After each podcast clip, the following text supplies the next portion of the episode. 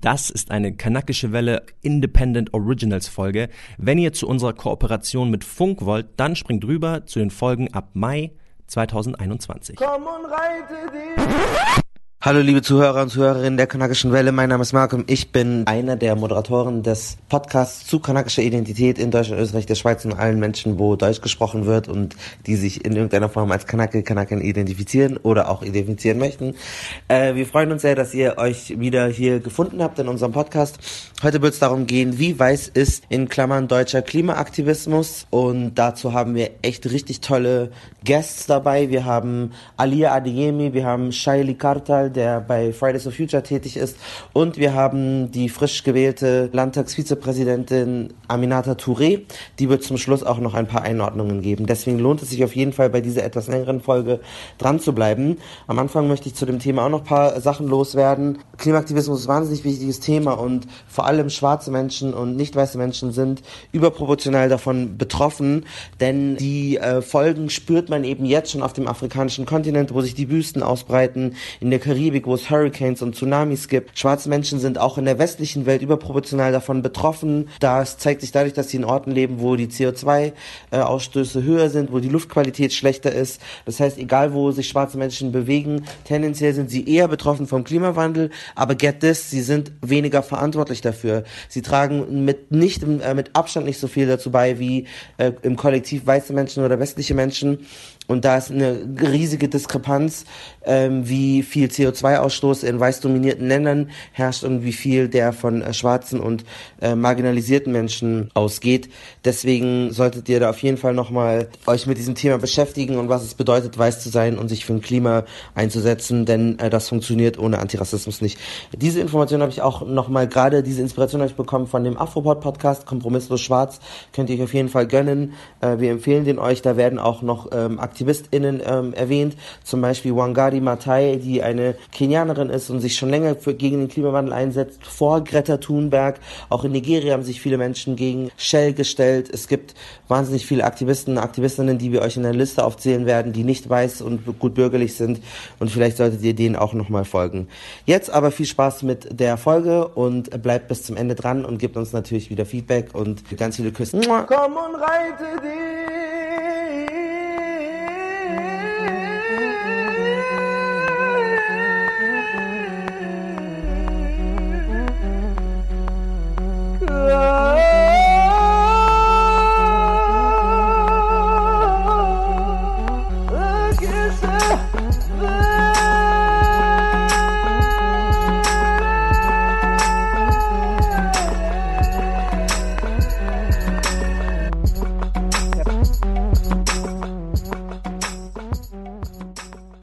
Uh, Malcolm Mohammed from the streets of Munich. Wow, this is Marcel Nadim Abouakia live aus dem Büro meines Chefs, weil ich nirgendwo einen anderen ruhigen Ort gefunden habe.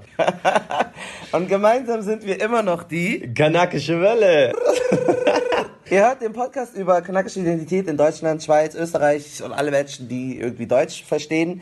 Äh, wir erscheinen alle zwei Wochen. Äh, wir grüßen alle SupporterInnen auf Steady. Danke, wir kriegen, glaube ich, fast 60 Euro jeden Monat. Das ist voll lieb von euch. Und danke für das tolle Feedback auch zu unserer letzten Folge, irgendwie zu männliche Schönheitskomplexe wow. und so Zeugs. Ich habe mich so abgeholt gefühlt. Alle haben so Verständnis gezeigt für meine, für die HOP und dann auch, boah, die Haare sehen so gut aus. Oh, mein Herz, mein Herz. Das war richtig schön. Ja, aber Marcel sieht jetzt auch wirklich gut aus mit dem. Ja. Äh, wir haben aber jetzt ein ganz anderes Thema, sind auch nicht alleine hier. Wir werden unsere GästInnen auch gleich vorstellen. Grundsätzlich aber erstmal das Thema ist eigentlich gerade in aller Munde. Greta Thunberg, Fridays for Future, ähm, Aktivismus ist jetzt, Klimaaktivismus ist jetzt total sexy geworden. Die ist Und endlich ich habe irgendwie für mich zum Beispiel ist irgendwie angekommen, aber ich habe irgendwie das Gefühl, schon als Kind, irgendwie als schwarzer Mensch, mehr, ich habe das nie so richtig verstanden, warum es so viele Leute gibt, die sich so viel mehr für Tiere oder so Natur interessieren, anstatt für andere Menschen. So, weil ich nie das Gefühl hatte, die Leute, die dann sich dafür einsetzen, die sagen nie was gegen Rassismus, die sagen nie was für diese Leute. Und das war nicht immer weird. Und das habe ich schon als Kind gecheckt. Und deswegen habe ich damit irgendwie nichts so richtig anfangen können. Ich Wie das, war das für dich, Marcel? Ich habe das total nachfühlen können. Für mich war aber noch eine weitere Facette. Die haben für mich immer Ärger gemacht. Irgendwie das Bild, das ich von so Klimaaktivisten hatte, die sind einfach nur Rebellen und die haben immer Probleme mit den, mit den Polizisten. Und ich wurde so erzogen, Marcel, Fall, halt dich so weit weg vom Polizisten, wie man sich vom Polizisten weghalten kann. Und wenn das ein Ding davon ist, dann bist du nicht dabei. Und wenn die Leute auf die Straße gehen, um dagegen zu demonstrieren, dann bist du nicht dabei.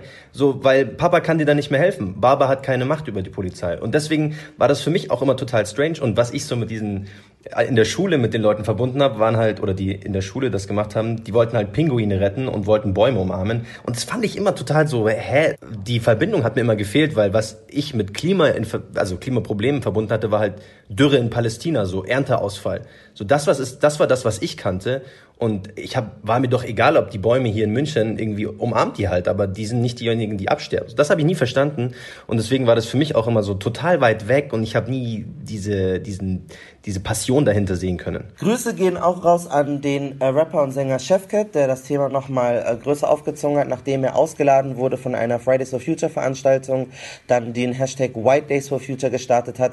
Man kann sich jetzt drüber streiten, ob seine Aktion irgendwie, ob da alles so, ob das alles koscher ist, weil natürlich wissen wir nicht, ob das jetzt die ganze Organisation war oder nur diese eine in Berlin. Ja. Aber trotzdem ist es eigentlich gut, dass wir jetzt irgendwie eine Plattform haben und eine Debatte darüber starten können, äh, wie weiß und exklusiv ist Klimaaktivismus. Und damit komme ich jetzt endlich zu unseren äh, Gästen und Gäste, äh, Gästinnen und Gästen, die auch schon viel genickt haben. Als erstes haben wir äh, dabei ähm, Alia Bar Traoré. Sie beschreibt sich als politische Referentin, Moderatorin und Empowerment-Trainerin. Auf dem Instagram-Account Alia Adeyemi berichtet sie über ihre Erfahrungen ähm, als Muslima, gleichzeitig als schwarzer Mensch, gleichzeitig als weiblicher Mensch und gibt auch Ratschläge für andere Leute, die irgendwie mehrfach Diskriminierung erfahren. Sie finde, ich finde, sie hat immer sehr scharfe Thesen und Analysen, vor allem zu Imperialismus, intersektionalen Feminismus. Sag du noch mal ein paar Worte zu dir, Alia. Danke, dass du auch erstmal da bist. Ja, danke dir. Ich bin auf jeden Fall, ähm, freue mich auf jeden Fall auf den Austausch mit euch. Kann auf jeden Fall schon mal sagen, dass meine Perspektive in Bezug auf den Klimawandel natürlich kritisch ist und es mir da auf jeden Fall an Kapitalismus Kapitalismus, Rassismus, Rassismus und Machtkritik fehlt. Und ähm, ja, stimmt auf jeden Fall, dass ich sehr direkt bin, aber das ist auf jeden Fall mein Markenzeichen und Authentizität ist mir auf jeden Fall wichtig. Und ja, dementsprechend äh, trete ich auch auf. Wen haben wir noch dabei, Marcel? Ja, wir haben noch einen tollen Bruder dabei, nämlich Sheili Khosani. Der studiert in Leipzig Afrikanistik, Arabistik und Islamwissenschaften. Wurde mir von Malcolm als erstes vorgestellt. Marcel, lass das Thema machen. Der Dude, der sagt richtig, richtig geile Sachen dazu. Okay, wir, wir werden darauf aufpassen. Ähm, ist Aktivist bei Fridays for Future oder auch Students for Future in Leipzig. Das heißt, du bist uns eigentlich eine der ersten Fragen, die Malcolm mir aufgebracht hat, äh, aufgebracht hat, ob Fridays for Future tatsächlich weiß ist in Deutschland. Kannst du dann, glaube ich, ganz gut beantworten oder ob das ein Einzelfall war. Und du versuchst besonders den Unterschied zwischen Klimaschutz und Klimagerechtigkeit deutlich zu machen und stellst somit auch sozialen Fragen und globalen Perspektiven in den Vordergrund. Ja, genau. Ich bin Scheile aus Leipzig. Ähm, ich bin bei Fridays for Future und Students for Future aktiv auch gar nicht seit so krass langer Zeit, komme aber eher so, also auch schon als Jugendlicher habe ich irgendwie politischen Aktivismus betrieben, damals eher so Antirassismus, Antifaschismus, aber auch so viel kapitalismuskritische Sachen. Das heißt, ich komme irgendwie eher aus der Ecke, dass ich mich praktisch mit Kapitalismuskritik beschäftige, Machtstrukturen und so weiter. Und jetzt praktisch kommt irgendwie so dieses Klimagerechtigkeitsthema und ich habe mich davon auch damals nie mitgenommen gefühlt, so wie ihr das auch am Anfang beschrieben habt. Ich habe es irgendwie auch, ja, wenn es so darum ging, wenn Leute darüber geredet haben, so über, über Klima, dachte ich immer an so dieses klassische, stereotypische Bild von einem Öko, der irgendwie auf einem Feld dann sitzt und einen, Kreis machen, wo die irgendwie darüber reden, wie wir gemeinsam die Welt retten können. So, und mir hat es immer gefehlt an irgendwie so tatsächlichen Fragen, die damit zusammenhängen, die irgendwie eingebettet sind in so ein globales Phänomen, wo in globale Probleme halt, wo es zum Beispiel halt um Rassismus geht, wo, wo es irgendwie darum geht, dass Frauen zum Beispiel von, von der Klimakrise einfach viel mehr betroffen sind als Männer und so weiter und so fort. Also da sind so viele Dinge drin, die praktisch von vielen gar nicht gesehen werden, aber auf jeden Fall in dieses Klimathema reinpassen. Das ist einfach was, was mich dazu gebracht hat, dass irgendwie ich dieses Klimagerechtigkeit irgendwie als einen spannenden Begriff finde und irgendwie auch eine Bewegung, in der, mit der ich mich so ein bisschen identifizieren kann, weil sie eben darüber hinausgeht, nur über das Klima oder Umwelt zu reden, sondern halt theoretisch versuchen sollte, auch Machtstrukturen zu attackieren und zu hinterfragen. Das war so ein bisschen der Kontext, wie ich da so reingerutscht bin. Wir werden auch bald ein paar Positionen äh, präsentieren, wo ihr dann euch nochmal zu äußern müsst. Bevor wir dieses Spiel aber beginnen, würde mich noch von dir interessieren, äh, Shaili. Du hattest ja gesagt, dass viele Leute, für die ist so Klimaaktivismus so das allererste politische, was sie jemals machen. So. Und das war so für dich dein Ansatz, warum viele gar nicht checken, dass Feminismus, Sexismus, Rassismus, dass das noch irgendwie Themen sind. Kannst du das nochmal genau erklären? Weil ich fand, das war eigentlich eine ganz gute Erklärung für die Frage, warum warum Klimaaktivismus als so weiß empfunden wird. Genau, also meine Theorie, wieso der Klimaaktivismus und jetzt gerade auch in diesem Kontext von Fridays for Future, wieso es so krass weiß ähm, scheint und auch ist, ist es halt so eine Klimaproblematik das erste Mal irgendwie eine mittelständige weiße Gesellschaft angreift. So, und das Probleme sind, die denen sich dann in der Zukunft praktisch anbahnen. Und aber sie selber praktisch nicht betroffen sind von Strukturen, die jetzt gerade schon Leute diskriminieren, wofür Leute halt irgendwie ähm, strukturell kämpfen müssen. Ne? Also so Menschen in der migrantischen Community so sind halt ziemlich viel mit sozialen Fragen und so beschäftigt, sind mit Rassismus beschäftigt und haben halt irgendwie viele Probleme, die viel früher stehen, als sich mit einem Klima zu beschäftigen, was halt auch so übelst krass abstrakt ist und irgendwie in der Zukunft sich nur aufbaut. So, und da ist aber so der Punkt, wo halt viele, glaube ich, weiße mittelständige Menschen so jetzt das erste Mal sehen, okay, da kommt was auf uns zu, wovon wir tatsächlich selber betroffen sind. Ne? Und das ist so das erste Mal, dass dann so eine politische Selbstermächtigung dann stattfindet. Wie hast du bei Fridays for Future gemerkt, dass so die Leute eigentlich gar nicht so woke sind, was Rassismus betrifft? Gibt es da so Situationen mit Leuten so, ey, wir kämpfen für das Gleiche, aber dann merkst du so, fuck, die, die sind da ja gar, die haben das gar nicht auf dem Schirm. Ich glaube, da, da würden einem sehr viele Situationen einfallen. Es geht da, glaube ich, maßgeblich darum, um so Sachen wie zum Beispiel Repräsentation auch von BIPOCs, so, die halt häufig nicht stattfindet, wenn wir uns so die Klimagerechtigkeitsbewegung in Deutschland oder Fridays for Future in Deutschland anschauen, dann ist so die Repräsentation von Menschen, die halt irgendwie in den Medien auftauchen und so ziemlich weiß geprägt. Genau, da gibt's einfach keine einzige Figur, die praktisch ja so eine Rolle der Identifikation spielen kann. Und ein anderes Beispiel, was ich da immer anbringe, ist so ein bisschen bei Ende Gelände. Ende Gelände äh, kennen ja die meisten wahrscheinlich auch, macht so zivilen Ungehorsam, ist auf jeden Fall auch Teil dieser Klimagerechtigkeitsbewegung und hat halt zum Beispiel Sticker genommen und die übersetzt in verschiedene Sprachen. Das lief auch ziemlich gut in vielen Fällen. Für die arabische Übersetzung lief da aber was massiv schief und praktisch die Übersetzung ist zwar von dem Wortlaut richtig, aber praktisch die Formatierung ist komplett fehlgeschlagen, was für mich so ein Zeichen von nicht genügend irgendwie Sensibilität dafür hat, das nochmal zu checken, dass es auch wirklich richtig ist, weil du so einfach Leute, also theoretisch ja willst, dass sich Leute mitgenommen fühlen, so von dieser Bewegung, aber in der Praxis einfach überhaupt nicht passiert, weil Leute sich erstmal denken so, hey, what the fuck, warum kriegt ihr es nicht mal hin, diesen Sticker vernünftig zu drucken? Ist das denn, ist das denn thematisch auch so, dass bei dieser, bei der Fridays for Future Bewegung oder bei den Gruppierungen dort, dass das Bild auch gar nicht so richtig bewusst ist, wer denn eigentlich Schuld am Klimawandel hat? Weil die Schuld am Klimawandel liegt ja, liegt ja nicht im, im globalen Süden, sondern die würden wir ja alle hier in Europa oder in Amerika finden. Und ich glaube, dass das auch bei vielen in der, in, der, in der breiten Masse noch gar nicht angekommen ist und dass diese Akzeptanz ist, hey, wir sind schuld daran, wir sind auch diejenigen eigentlich, die die Probleme lösen müssten, dass das ja noch gar nicht breit genug verbreitet ist. Kann das sein? Auf jeden Fall. Also ich glaube, das ist eine riesengroße Problematik, dass die Leute sich praktisch anschauen, was ist denn gerade so, ne? Dann sehen sie irgendwie so Statistiken, wie viel CO2-Ausstoß und so weiter. Aber halt dieses Ding so, ne, dieser globale Bezug, wer hat denn jetzt gerade eigentlich Macht, wer hat Ressourcen, wer hat das Kapital, so ist halt irgendwie ganz klar, dass das halt der globale Norden ist, so. Und dass das aufbaut auf irgendwie eine Historie, die ganz klar connected ist mit Versklavung und so weiter, das muss, müssen Leute halt erstmal kapieren. Und ich glaube, gerade so bei den jungen Leuten, da gibt es ein paar Leute, bei denen auf jeden Fall dieser Prozess gerade anfängt, aber das auf jeden Fall noch nicht im Common Sense von irgendwie so der Fridays for Future Bewegung, glaube ich, angekommen. Und ich glaube, dahingehend muss, muss auf jeden Fall auch intern sehr, sehr viel Bildung stattfinden, so dass Leute halt checken, dass es halt hier um globales Problem geht, wo halt ganz klar irgendwie der globale Norden und auch wir irgendwie als, als Menschen im globalen Norden krass eine Verwobenheit mit haben. So. Ich möchte euch beiden eine Anekdote nochmal erzählen, bevor wir loslegen, von einer tollen Kollegin von mir, die heißt Vanessa Wu. Grüße und die hat sich auf Instagram äh, zu dieser Geschichte geäußert, nachdem Chefcat äh, Fridays for Future angegriffen hat.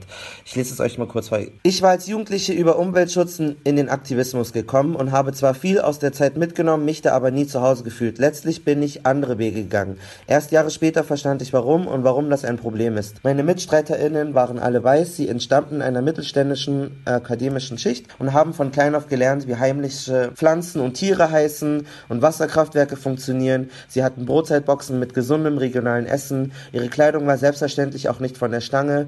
Sie waren mir nicht nur wissenstechnisch, ökonomisch und moralisch überlegen, sie rieben es auch allen, die nicht so waren, unter die Nase. Anstatt das ökologische Anliegen zur gemeinsamen Sache zu machen, haben engagierte weiße UmweltaktivistInnen Standards gesetzt, die bestehende soziale Gräben noch vertieft haben. Meine Eltern brachten mir andere Dinge bei. Diese zählten in grünen Kreisen aber nichts. Wir konnten uns ihren Lebensstil nicht leisten und hatten auch keine Ressourcen mehr darüber zu lernen und eigene Wege zu finden. Meine Eltern erlebten den Krieg. Für sie wurde zum Beispiel Fleisch umso wichtiger. Ihre Rezepte sind Familienrezepte, die sie seit ihrer Migration eng in ihre kulturelle Identität knüpfen.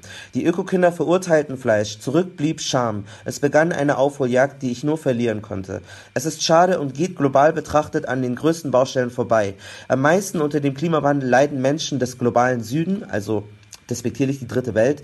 Der Kampf sollte einer für sie und vor allem mit ihnen sein, ohne erhobenen Zeigenfinger, sondern mit ausgestreckten Armen und viel Geld und Wohlwollen. Deswegen, liebe weiße Friday for Future AktivistInnen, nehmt die Kritik von Chefcat ernst, hört ihm zu und äh, hört ihm bei allem zu, die bislang mit eurem Eifer und Übermenschentum verschreckt habt. Genau. Ich brauche gar nicht weitererzählen, die Essenz ist so ein bisschen da. Alia, was sagst du zu ihrer Analyse? Ich gehe auf jeden Fall zu 100% damit d'accord. Also ich glaube, was halt auch immer wichtig zu verstehen ist, ist dieses so, wenn man als marginalisierter Mensch aufwächst, so hier in dieser Gesellschaft und merkt, dass man einen also nicht immer Zugang zu Privilegien hat oder unterprivilegiert ist, sage ich mal, dann löst es natürlich auch etwas in Menschen aus so. Und je nachdem, in welchem Alter man ist und in welchem Umfeld man aufwächst, kann das natürlich auch ganz negativ für das Selbstbewusstsein sein, so dass Leute denken, oh okay, in der Position, in der ich mich fühle, muss ich mich schlecht fühlen, obwohl eigentlich diejenigen, die Leuten das vorenthalten, diejenigen sein müssten, die sich schlecht fühlen müssten und sich eigentlich für ihre Privilegien, die sie unrechtmäßig genießen, schämen müssten. Ich sehe das ganze Thema, wie gesagt, auch total kritisch ich verstehe auch nicht, wieso der Fokus so sehr auf Greta gelegt wird, weil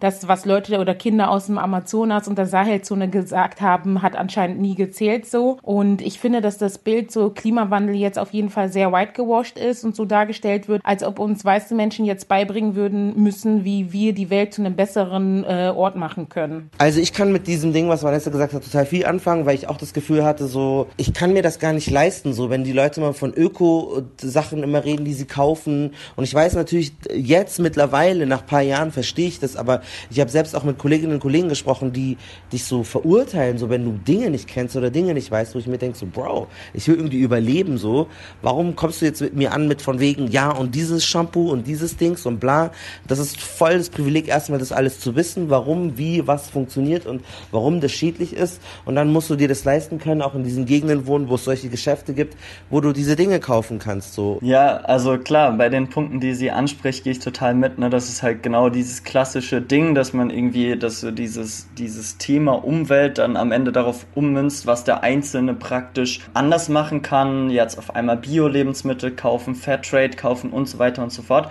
was ja auch legitim sein kann, so. Aber das ist nicht das, was, womit sich irgendwie, womit wir irgendwas ändern, sowieso nicht. Also ich, ich glaube da nicht dran, dass praktisch durch diese einzelne Entscheidung wir es schaffen, zum Beispiel das Pariser Abkommen zu erreichen, so, sondern wir müssen halt schauen, so was läuft im System falsch. Bei dem Abkommen handelt es sich um Abkommen, wo halt alle Länder der Welt bestätigt haben, dass sie bis, äh, genau, dass sie halt unter dem 1,5 Grad Ziel bleiben. Das 1,5 Grad, äh, Grad Ziel ist von dem IPCC-Bericht, das ist so der Weltklimarat-Bericht. Die haben halt festgelegt, hey, wenn wir über 1,5 Grad gehen, dann wird wahrscheinlich diese Klimakrise nicht mehr aufzuhalten sein, weil sie sich dann verselbstständigt. Genau, deswegen versucht man eigentlich da drunter zu bleiben, aber was wir aktuell in Politik, in der Politik sehen, ist halt, dass es absolut nicht passiert und dass halt Konzerne immer noch machen dürfen, was sie wollen, irgendwie keine Einschränkungen da sind und so weiter. Genau, das ist so das Pariser Abkommen. Und genau, was, was mir halt wichtig ist in diesem Punkt zu, zu, sa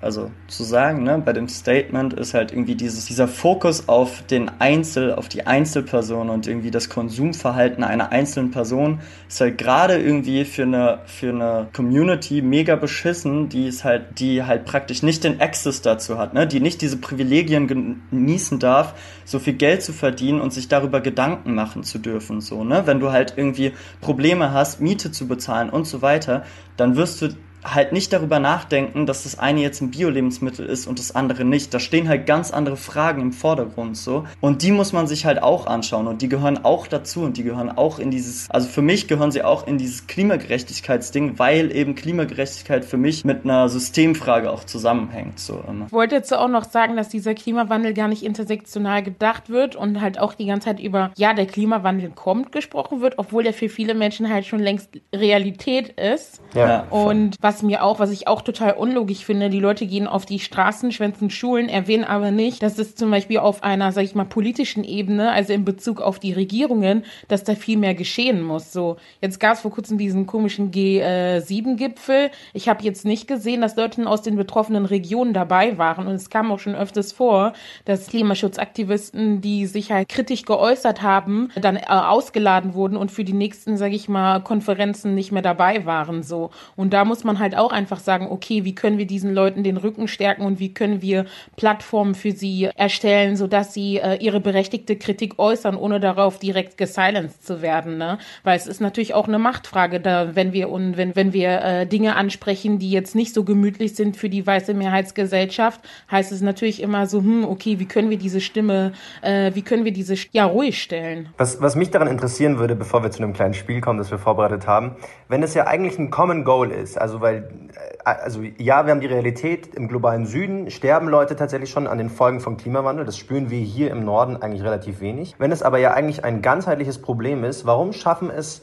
ähm, NGOs, also äh, Klima, Klimagruppierungen, nicht einfach auch POCs oder, oder einfach eine Diversität in ihren Reihen herzustellen? Ist es so eine Art wir wollen das dann auch nicht ein bisschen, das ist so ein Klassending, wir wollen die Leute nicht bei uns haben. Woran liegt es genau? Weil eigentlich würde man ja sagen, es ist für uns alle hilfreich, umso mehr Leute helfen, umso besser. Und umso mehr Leute aus verschiedensten Schichten eine Plattform bekommen, eine Stimme bekommen, umso mehr Leute können die ja wieder erreichen. Also warum kriegen es NGOs oder in, in, im Großen und Ganzen diese Gruppierungen einfach nicht hin, Diversität herzustellen? Ähm, ich würde erst mal sagen, dass es daran liegt, dass viele am White Savior Syndrom leiden so und dass auch die ähm, BIPOCs dann zu spüren lassen, also spüren bekommen kommen lassen so? Äh, das ist das, wo weiße Menschen sich äh, daran ergötzen und sich darüber freuen, dass sie irgendwie nicht weißen, vor allem schwarzen Menschen irgendwie aushelfen können. Also ziemlich eklig. Ja, genau. Also ist für mich einfach nur ekliges koloniales Gut so auf jeden Fall, was sich aufrechterhalten hat, dass weiße Leute halt denken, dass die BIPOCs ähm, helfen müssen, dass äh, ihre Pflicht ist und ähm, da BIPOCs natürlich so, sage ich mal, in so miserablen Lagen sind, dass sie es gar nicht schaffen, ohne weiße Menschen Menschen voranzukommen und dementsprechend benehmen die Leute sich dann halt auch, ne? Und es ist eine große Spur Paternalismus dabei, überhaupt keine Bescheidenheit, so nach dem Motto, oh, okay, ich bin dir dankbar dafür, ähm, dass ich äh, von dir lernen kann. So ist nämlich auch so ganz verzerrtes Bild, so dass wie BIPOCs die ganze Zeit vom Weißen lernen, obwohl es natürlich auf Gegenseitigkeit beruht. So, und ich würde sogar sagen, so eher mehr überwiegend, dass sie von uns lernen so und uns konsumieren. Und äh, dann kommt natürlich auch hinzu, dass es zu Grenzüberschreitungen kommt und zu Triggern, die sie bei Menschen auslösen können.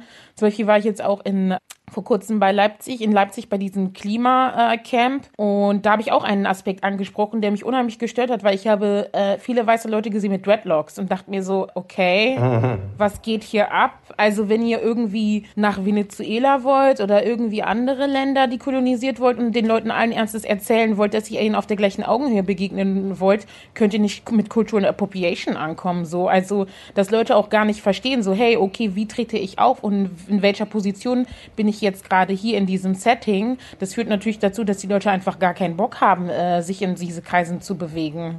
Also wenn du sagst BIPOC, dann meinst du Black People, also schwarze Menschen, Indigenous People, also UreinwohnerInnen zum Beispiel aus Australien, zum Beispiel aus Neuseeland, zum Beispiel aus Kanada, ähm, zum Beispiel aus Südamerika, also ähm, nicht weiße Bevölkerungsgruppen, die in Ländern gelebt haben, bevor irgendwie weiße Menschen gekommen sind. Und POC sind People of Color, sind Leute, die sich nicht als weiß identifizieren oder nicht weiß sind. Das muss man nochmal erklären. Manchmal sagt man BIPOC, manche Leute sagen BIPOC, damit jeder das auch checkt. Genau. Zu unserem kleinen Spiel. Also wir haben das Cloud, wir haben uns inspirieren lassen von, von Ayman und äh, der Sendung Diskothek. Im Grunde genommen funktioniert es folgendermaßen. Malcolm und ich werden Thesen aufstellen und ihr könnt dann euch selbst positionieren zu dieser These mit einem kurzen Facts oder Nonsense und vielleicht noch einer kurzen Erklärung, warum ihr der These zustimmt oder eben die als, als Schmarrn irgendwie widerspiegelt. Malcolm, schieß los, das ist unsere erste These. Weiße Menschen interessieren sich mehr für Tiere als für andere Menschen. Ist es straight fact. Mm. Weil ich kann auf jeden Fall sagen, in Bezug auf schwarze Menschen, wir werden ständig dämonisiert, dehumanisiert und kriminalisiert. Natürlich interessiert sie dann eher sowas mit den Hündchen, die jetzt irgendwie in, in Tierheim sind, weil die Besitzer weggefahren sind. Das merkst du so zum Beispiel, wenn irgendwie in Dschungel, irgendwo in der Serengeti oder in Kenia, irgendein Löwe stirbt oder ein. Tier stirbt, dann ist immer, wow, mein Gott, oh nein, der arme Löwe ist gestorben, es ist so schlimm. Und du siehst tausend Schlagzeilen von so Naturschutzaktivistinnen, die natürlich weiß sind, aber kein Schwein interessiert sich, wenn irgendein kenianisches äh, Kind oder ein kenianischer Mensch oder so stirbt. Ähm, aber bei Tieren ist das irgendwie hoch emotionalisiert und Menschen interessieren die Leute irgendwie nicht. Was ich auch noch ganz äh, kurz dazu sagen wollte, was auch interessant ist in Bezug auf Serengeti Park, ähm, ähm, es hieß ja jetzt auch in Bezug auf den, die gelegten Brände im Amazonas, dass den indigenen Menschen dadurch halt ihre Lebensgrundlage entzogen wird und so. Und was halt auch dann im gleichen äh, Kontext nicht genannt wurde, ist, dass das halt auch eine Geschichte, also eine koloniale Kontinuität Realität ist, wie zum Beispiel halt auch bei den Maasai, dass für die Leute, die aus dem Westen kommen, die dort Urlaub äh, machen wollen, dass sie auch aus ihren Stammesgebieten äh, vertrieben werden. Ne? Also ich, es, ist, es wird oft so dargestellt, dass Dinge plötzlich da sind, obwohl sie die ganze Zeit so waren. Ja, also gerade auch mit diesem Brasilien-Ding, ne, von wegen jetzt, jetzt ist, wird die indigene Bevölkerung vertrieben so. Sie wird halt schon seit Jahrzehnten vertrieben und wahrscheinlich schon in den letzten hunderten Jahren vertrieben, weil es halt einfach Strukturen gibt, die durchgehend praktisch schon äh, indigene Bevölkerung unterbuttern so. Und es war ja auch, es war ja auch nie relevant. Aber du hast dich dass, nicht zur These geäußert. Äh, äh, harte, harte These auf jeden Fall. Ich würde da nicht komplett mitgehen mit Alia, ähm, weil ich genug, weil ich halt aus so einem ne, vielleicht ist es voll meine Blase so, aber ich habe auf jeden Fall genug Leute, die sich auch um Antirassismus kümmern, auch wenn sie aus, also weiß sind und privilegiert so und die das versuchen mitzudenken. Auf jeden Fall läuft da auch einiges noch schief. So, das kann man nicht anders sagen, so, aber trotzdem äh, würde ich nicht ganz mit der These mitgehen. Aber ich habe auch dieses Bild vom Pastillon gesehen und irgendwie das funktioniert halt. Also genau dieses Bild funktioniert halt schon auf jeden Fall. Ich habe auch zum Beispiel auf Facebook mal gesehen, wo das war in Südasien und da waren so indische Leute, die ähm, einen Tiger sediert hatten für weiße Touristen. Und dann waren alle Kommentare auch so, ja, ähm, wie können, wie können die nur, das kann doch nicht sein, warum das arme Tier, das leidet? Und das verstehe ich auch so, aber keiner hat gesagt so, ey, in welchen Situationen leben die, dass sie das machen müssen, um irgendwie Geld zu verdienen? Und wer sind, wir sind die Leute, die das konsumieren und die das machen. Und das hat mich total aufgeregt, weil die dann alle so auf Tieraktivisten und da, der arme Tiger und so, wo ich mir denke, die arme Familie, die sich sonst nicht irgendwie ernähren kann Danke. und dann diesen, und dann zu solchen Schritten greifen muss, so, wo ist da die Empathie mit diesen Menschen, die das machen müssen? So, keiner sucht sich das aus, dass man sagt, ich sehe dir jetzt diesen äh, Tiger und zeigt ihn irgendwelchen Leuten, die gerne Selfies mit ihm machen müssen. So, und das hat für mich das auch nochmal so gut, so treffend zusammengefasst, wie die Leute dann so böse auf ihn. Oh, der Mensch ist so böse, der Mensch. Was macht er denn mit den armen Tieren? Was machen wir? Was für Klamotten tragen? Also da, da das ist einfach noch so ein Ding, wo ich das echt tatsächlich sogar Facts sagen würde und damit mitgehen würde tatsächlich so und auch mehr an die eigene Nase fasse vielleicht. Ich muss der, ich, ich, muss ich muss also einerseits müssen uns glaube ich alle, die hier im Westen wohnen, einmal an die eigene Nase fassen, weil auch wenn wir uns in vielen Teilen schon gut einsetzen, wir sind immer noch irgendwo auch Teil des Problems immer gewesen. Und was ich merke, wo ich Malcolm auch zustimmen muss, ist total perfide, weil wenn die Leute zum Beispiel nach Thailand oder Vietnam gehen, um da mit Elefanten baden zu gehen, dann kommen sie zurück und so, ah, oh, die armen Elefanten, die müssen hier irgendwie, die lassen sich reiten aber die machen trotzdem Bilder mit den Elefanten auf deren Rücken, springen auf denen rum. So, das beachtet dann keiner. Und wenn jemand irgendwo in, egal wo in den globalen Süden, egal ob das in irgendein afrikanisches Land ist, ein arabisches Land oder so, niemand interessiert sich für die Leute, die dort wohnen, für die indigenen Völker, niemand interessiert sich für die Unterschichten dort, die äh, unter schlimmsten Bedingungen leben müssen. Zum Beispiel, ich habe das in äh, Nigeria gelesen, äh, also es war ein Fall in Nigeria, wo zwei zweimal nacheinander in relativ kurzer Zeit so ein Ölleck entstanden ist. Niemand interessiert sich für die Leute, die dort unter diesen Bedingungen immer noch Fischerei aufbauen müssen. Die müssen da trotzdem ihrem Leben nachgehen. So, das interessiert niemanden, aber wir wollen trotzdem irgendwie in den Süden fliegen, weil wir brauchen ja die Sonne. So, das ist ein bisschen ein super perfides Spiel und ich würde dem Fact auf jeden Fall, also dem Statement ein, ein Facts geben. Also drei von vier stimmt. Drei, drei, dreieinhalb, dreieinhalb, dreieinhalb. So. Unser zweiter Fact ist, ähm, die Leute oder, oder ähm, generell Weiße, wie auch immer, sollten die Ökobilanz ihrer Eltern und Großeltern erben, wenn sie auch ihren Reichtum erben. Privilegierte müssen mehr auf Abdruck achten als als Marginalisierte. Also auf ihren Ökoabdruck. Auf ihren Ökoabdruck. Also die kriegen immer, die kriegen ihr ganzes Cash von ihren Großeltern, aber die kriegen nicht den ganzen negativen Teil, der mit dem ganzen Cash kommt. Weil, dazu muss ich sagen, ich habe dazu mal getwittert Hot und ich habe halt das Gefühl, so also der Tweet ging so, weiße reiche Ökos sind die ersten, die dich roasten wegen deiner Ökobilanz, aber meistens haben deren Eltern einen viel größeren fu äh, ökologischen Fußabdruck als zum Beispiel mein, ich habe Dutzende Verwandten, die leben in einem elektrizitätslosen Dorf in Westafrika so. Ich habe halt irgendwie das Gefühl so, wenn du auch das, die, die Häuser, die, das Geld, alles erben kannst, kannst du auch eigentlich die Ökobilanz erben und warum achtest du nicht mehr drauf, wie du fliegst, als Leute, die einen Bezug haben zum globalen Süden? Wenn sich nämlich alle Leute, die privilegiert oder aus einem reichen Haushalt kämen oder ähm, alle Menschen, die, die weiß sind sozusagen, aufhören würden zu fliegen und das alles nicht machen würden, dann wäre es gar kein Problem. Und dann könnten diejenigen Leute, deren Eltern, äh, ich finde so, Vielleicht ist mein Konto noch nicht so belastet. Warum, warum kannst du Geld erben? Das ist eine hot, das ist eine heiße These, weil trotzdem schadest du der Umwelt.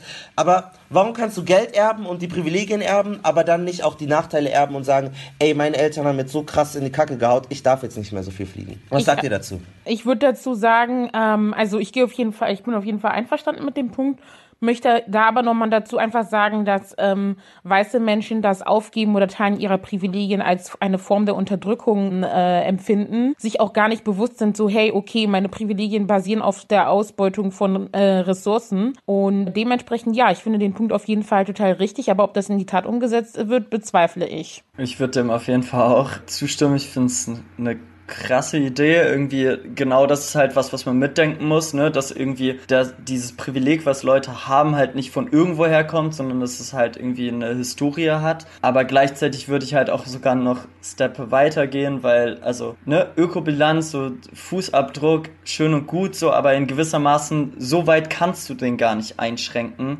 wie praktisch Leute schon in der Vergangenheit gelebt haben. Das funktioniert nicht. Das heißt, da muss man halt irgendwie schauen, wie, wie ist mit diesen Privilegien, die Menschen haben, wie kann man zum Beispiel Reparatur äh, ähm, Reparationen zahlen. Ja. Genau, Reparationen ja, zahlen und so weiter. Ne? Das, right ist, das ist halt so ein, so ein weiterer Punkt, weil zu, also ich zum Beispiel, ich bin trotz, dass ich diese Konsumkritik und dieses, hey, äh, ich verändere das und das in meinem Leben kritisiere, habe ich irgendwie meinen Konsum, glaube ich, größtenteils zurückgefahren. Aber irgendwo ist halt so ein Punkt, wo du halt nicht mehr weiterkommst, weil eh institutionell praktisch Dinge einen Fußabdruck haben so und das ist auch, also das ist einfach so, weil wir über Jahre praktisch Infrastruktur und so weiter aufgebaut haben und jetzt ist praktisch das Ding, dass die Leute praktisch, wenn sie genau an denselben Punkt kommen, ja nicht mehr weiter können, nicht mehr weiter die, das, was praktisch als das Erbe galt, ihren CO2-Abdruck senken können. Und da muss man dann halt auf jeden Fall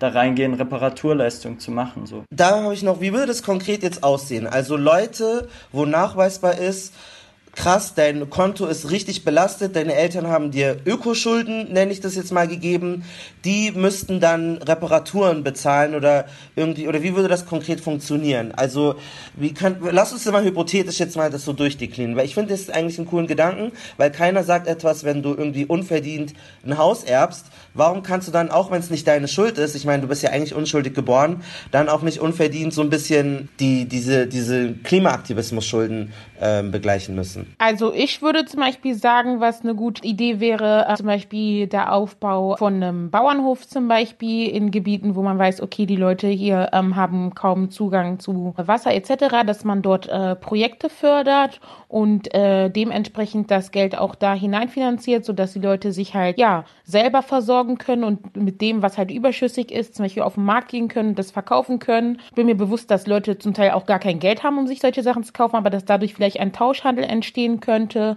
Das wäre so mein erster Ansatz, der mir in die Idee, ja, der mir als Idee käme. Ich glaube, für mich wäre so ein bisschen, also das ist so das eine, ne, dass man, dass man praktisch Reparatursachen macht in den Folgen von dieser Klimakrise. Und das Weitere wäre, also würde würd ich sagen, fällt da auch rein, so Strukturen zu unterstützen, die sich praktisch aktiv dagegen einsetzen und zwar nicht, nicht praktisch hier, die halt sagen, hey, wir bekämpfen den Klimawandel, sondern halt Strukturen im globalen Süden, die halt zum Beispiel gerade einen Faschismus in gewissen Ländern bekämpfen und so weiter, die halt irgendwie gerade gegen Regierungen auch was machen und dafür halt die Repressionen so außerhalb Deutschlands können halt auch nochmal um Vielfaches höher sein, so, ne? Und wenn man da praktisch politische Gruppen unterstützen könnte, die halt wirklich coole Sachen machen. So, das, das ist zum Beispiel auch so ein Gedanke, den ich dabei direkt habe. So. Ich finde das ein spannender Gedanke, wenn Menschen mit hedonistischen, reichen westlichen Eltern einfach mehr Druck haben als andere Leute so. Weil irgendwie sehe ich das halt auch nicht ein. So, weißt du, Dressur aus Senegal, der freut sich zum ersten Mal zu fliegen und dann kommt irgendein, aber nein, du machst was gegen die Umwelt das, er ist gerade an dem Punkt, wo er mal wo er weg kann, so, und dann bist du, also ich, deswegen fände ich das eigentlich einen interessanten Gedanken, so. Ja, auf jeden Fall. Ich sage jetzt nichts Aber sehr, schon, sehr, sehr unrealistisch auf jeden Fall. Ja, leider unrealistisch, aber ja. vielleicht muss man ja über solche Themen diskutieren, dass man gesellschaftlich auch so einen, einen Mindshift hinbekommt, dass jeder auch mehr Verantwortung bei sich selbst und bei seinen, bei seiner, bei seinen Verwandten sieht. Also ja. Auch, auch ich will da selbstkritisch sein und mir auch überlegen, okay, was machen wir als Familie falsch? Wo, wo sind wir einfach zu konsumgetrieben? Ähm, worauf achten wir, was immer Dinge sein müssen, die gar nicht sein müssten? Also ich glaube, wenn man da, wenn jeder selber in so einen Gedankenprozess kommt, wo man mehr sich damit beschäftigt, was kann ich alles, also wenn, wenn jeder sagt, was kann ich besser machen und jeder auch bei sich selbst anfängt, dann glaube ich, ist schon mal was getan, aber sicherlich sollten andere Leute noch mehr aus sich selbst zeigen, weil bei denen halt der, der, der Abdruck viel, viel größer ist als, als bei, bei mir. Ich wollte jetzt auch noch sagen, dass Leute vielleicht auch manchmal einfach diese Anlaufstellen brauchen, wo sie wissen, hey, okay, hier kann man, kann, hier kann ich mich äh, dran wenden. Ich habe das zum Beispiel auch ziemlich äh, gemacht im Ramadan, habe ich gesagt, ja, ich sammle derzeit Reparationen für Togo und da kam, glaube ich, eine Summe von innerhalb von einem Monat knapp 4000 Euro zusammen. Also ich glaube schon, dass die Leute auch gewillt sind, wenn man sie halt an ihre geschichtliche oder kollektive Schuld äh, äh, erinnert, dass sie da auch bereit sind, so, ne? Und es kamen wirklich gute Überträge, wo Leute einfach straight up 100 Euro oder 150 Euro mir überwiesen haben. Und dementsprechend finde ich, dass solche Strukturen natürlich auch gefördert werden sollten. Und genau. Ja, dann kommen wir zur nächsten These. Mensch, also Mann, Frau äh, dazwischen, kann ein System eigentlich nur von außen ersetzen oder verändern, nicht aber von innen. Wie seht ihr das? Äh, schwierig, schwierige These, weiß ich nicht, ob ich dem direkt einen Fact geben würde. So im Endeffekt sind wir in einem System drin, so, ob, also und auch also in Systematiken so drin, ne, wo wir einfach nicht rauskommen. So auch wir tragen halt irgendwie ra rassistische rassistische Strukturen in unseren Köpfen drin, einfach weil wir da reingeboren werden und weil eine Gesellschaft halt so, also unsere Gesellschaft, wie sie gerade ist, so aufgebaut ist. Das heißt, so komplett davon lösen können wir uns nicht so. Das funktioniert nicht. Boah, schwierig. Also. sich davon zu lösen, ginge dann ja nur dann, wenn man sich, glaube ich, von diesem Ort, sage ich mal, entfernt, würde ich sagen so. Dann würde ich jetzt so einfach sagen, in der Zeit, in der wir uns befinden, bezweifle ich, dass es wirklich die Möglichkeit besteht, das System von innen zu zerstören, äh, ja, zu zerstören, sage ich mal, oder zu ändern. Bin auf jeden Fall der Meinung, dass dieses System jetzt, in dem wir leben, nicht tragbar ist und dass wir uns natürlich auch nach anderen Modellen erkundigen sollten. So und das, was mir jetzt einfällt, wäre zum Beispiel der Sozialismus nach Thomas Sankara, wo man natürlich aber auch sagen muss, dass es als marginalisierte Person schwierig ist, da diese politische Agenda zu vertreten, weil zum Beispiel im Fall von Thomas Sankara er auf Geheiß des äh, Westens nach vier Jahren umgebracht wurde, weil sie gesehen haben, ey, okay, der Staat wird immer unabhängiger, es ist nachhaltig, was sie machen, das ist nicht gut für uns und man, dann muss man sich halt auch immer wieder diese Frage von Macht stellen und wer sich in welcher Position befindet, um zu einer Veränderung in diesem System beizutragen. Geht jetzt Scheile den falschen Weg, weil er zu sozusagen bei Fridays for Future mitmacht? Mach ich jetzt was falsch, weil ich bei der ARD bin und mich immer beschwere über Journalismus in Deutschland und von außen? Wir hatten jetzt gerade die erste Landtagsvizepräsidentin Aminata Touré von den Grünen, die auch schwarze Wurzeln in Mali hat. Ist das dann eigentlich so tokenmäßig und wir lassen uns nur ausnutzen so, weil man eigentlich ja von außen das alles kritisieren sollte? Würdest du das dann sagen, Alia? Also ich glaube, das ist so eine Frage, die sich jeder selber stellen sollte, beziehungsweise solange ihr euch wohlfühlt und diese in diesen Strukturen überlebt, do you so, aber in Bezug zum hier auf den äh, Landtag ist jetzt nicht etwas, was ich unterstütze so. Einfach aufgrund meiner eigenen politischen Agenda, wo ich sage, okay, ich bin dekolonial, ich versuche dekolonial, panafrikanisch und äh, sozialistisch zu sein. Und ich kann mir nicht vorstellen, dass ich zum Beispiel, ich werde oft gefragt, so, hey, wieso trittst du keiner politischen Partei bei oder wieso gehst du nicht zu Fridays for Future? Ich glaube, dass ich den Leuten einfach zu anstrengend wäre, so mit äh, meinem Mindset. Und dementsprechend fokussiere ich mich auf Menschen, die da genauso oder ähnlich unterwegs sind wie ich so. Aber die Kämpfe, die wir austragen, sind alle unterschiedlich und das ist auch legitim, würde ich trotzdem sagen. Ja, also ich finde eigentlich tatsächlich, dass es Nonsens ist, so weil man kann beides machen. Also manch, es gibt, glaube ich, beides ist wichtig, dass manche Leute innen sind und manche Leute außen, weil wenn du außen bist, hast du mehr Freiheit, kannst du mehr krasse Sachen sagen, hast du nicht irgendwie diesen, oh Gott, das ist mein Chef, meine Chefin, aber von innen hast du vielleicht mehr Ressourcen, die dir gegeben werden, du bist da, wo wirklich tatsächlich Entscheidungen getroffen werden. Klar, es ist dann viel langsamer und es dauert ewig. Du kannst dir dann auch wieder austreten und das lernen oder mitnehmen, was du dort ähm, irgendwie, was dir die, die Grünen oder die ganzen anderen Politik, äh, politischen Parteien geben. Und insofern finde ich das eigentlich verkürzt und auch Vielleicht bin ich auch nicht konsequent genug und so radikal bin ich dann auch nicht, aber ich habe halt das Gefühl, dass sich schon langsam Dinge bewegen lassen und ich sehe es auch nicht ein, zum Beispiel, dass ich jetzt irgendwie ganz prekär ohne die Ressourcen ähm, das alles machen muss und ich nehme nichts an und ich bin so arm und ich, ich will kein Geld und nichts vom weißen Mann. Bro, ich nehme das Geld und versuche trotzdem meine Meinung und äh, meine Inhalte, meine Perspektive äh, da äh, zu haben. Und wenn man da, also ich finde das gefährlich, ehrlich gesagt. Also ich finde es eigentlich gut, dass jemand wie Shiley äh, bei Fridays for Future mit drinnen ist, auch wenn das vielleicht eine problematische Bewegung ist, auch wenn die diese Kretter in den Himmel loben. Aber dafür ist er ja dann auch da, um dann immer einen anderen Punkt da irgendwie reinzubringen. Also genau, ich bin, das ich bin Malcolms Meinung. Genau, das ist aber auch so ein Ding, ne? In, in dieser Bewegung macht man halt dann häufig, das, das kennst du im Journalismus wahrscheinlich auch so, dass man dann halt einfach diese, diese Themen auch immer übernimmt, so, ne, weil man sich denkt, okay, das machen halt wenig andere Leute, so übernimmt man halt so ein Thema recht häufig. Und wir haben jetzt, also wir haben so ein paar BIPOCs, wenige, sehr wenige, aber es geht halt so auch darum, langfristig Leuten Safe Space dazu geben, so, und Leute mit einzubinden in diese Bewegung, so dass nicht die Leute, die da drin sind, ständig all diese Sachen übernehmen müssen, sondern dass man halt ein paar mehr Leute da drin hat. Weil ich werde aus dieser Bewegung erstmal nicht rausgehen, auf jeden Fall. Und dafür ist es dann halt cool für mich, wenn halt mehr Leute, die BIPOC sind, um mich herum sind, mit denen ich immer mal wieder mich austauschen kann oder wo man dann halt nochmal neue Themen auf die Agenda praktisch draufpackt. So. Trotzdem würde ich sagen, dass es wichtig ist, nicht zu vergessen, dass auch immer wieder Kämpfe ausgetragen werden in diesen Strukturen, ne? und den Leuten, die ähm, ja den anderen den Weg geebnet haben, dann auch dementsprechend äh, wertschätzend gegenüberzutreten. Weil zum Beispiel, wo ich beim ähm, Klimacamp war in Leipzig, war, hatten wir auch so eine Podiumsdiskussion und da meinte auch eine der Podiumsdiskutantinnen so, ja, mh, hm, da stand zum Teil auch ob, auf der Kippe, ob das hier stattfinden kann, so, ähm, ob wir diesen Zeitraum kriegen hier für dieses, für diese Podiumsdiskussion und das ist dann auch anstrengend einfach. Ne? Also ich kann es vollkommen verstehen, wenn Leute sagen, ich habe gar keinen Bock, meine Zeit und Kraft darin zu investieren, weißen Leuten zu erklären, warum es wichtig ist, dass wir Anti-Rassismusarbeit ähm, in unseren Strukturen uns damit beschäftigen, so.